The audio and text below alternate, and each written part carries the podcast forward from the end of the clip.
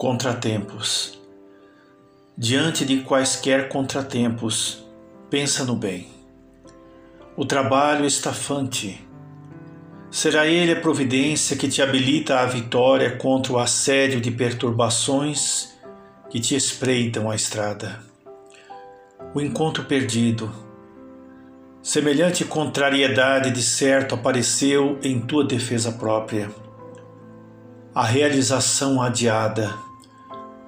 A procrastinação de teus desejos estará funcionando em teu benefício, para que não entres em determinados compromissos fora de tempo.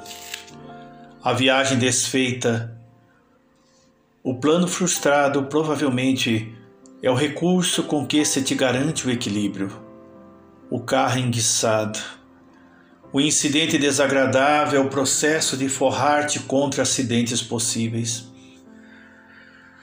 O mal-estar físico. A enfermidade menor haverá surgido a fim de induzir-te a tratamento inadiável.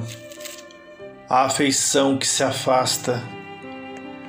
A separação vale por cirurgia no campo da alma, muita vez resguardando-te a paz e a segurança a morte no lar.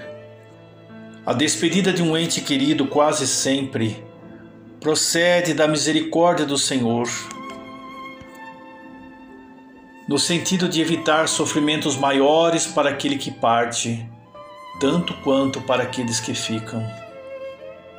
Diante de qualquer obstáculo, reflete no bem, porque no curso de todas as circunstâncias por trás dos contratempos da vida, a bondade de Deus jaz oculta.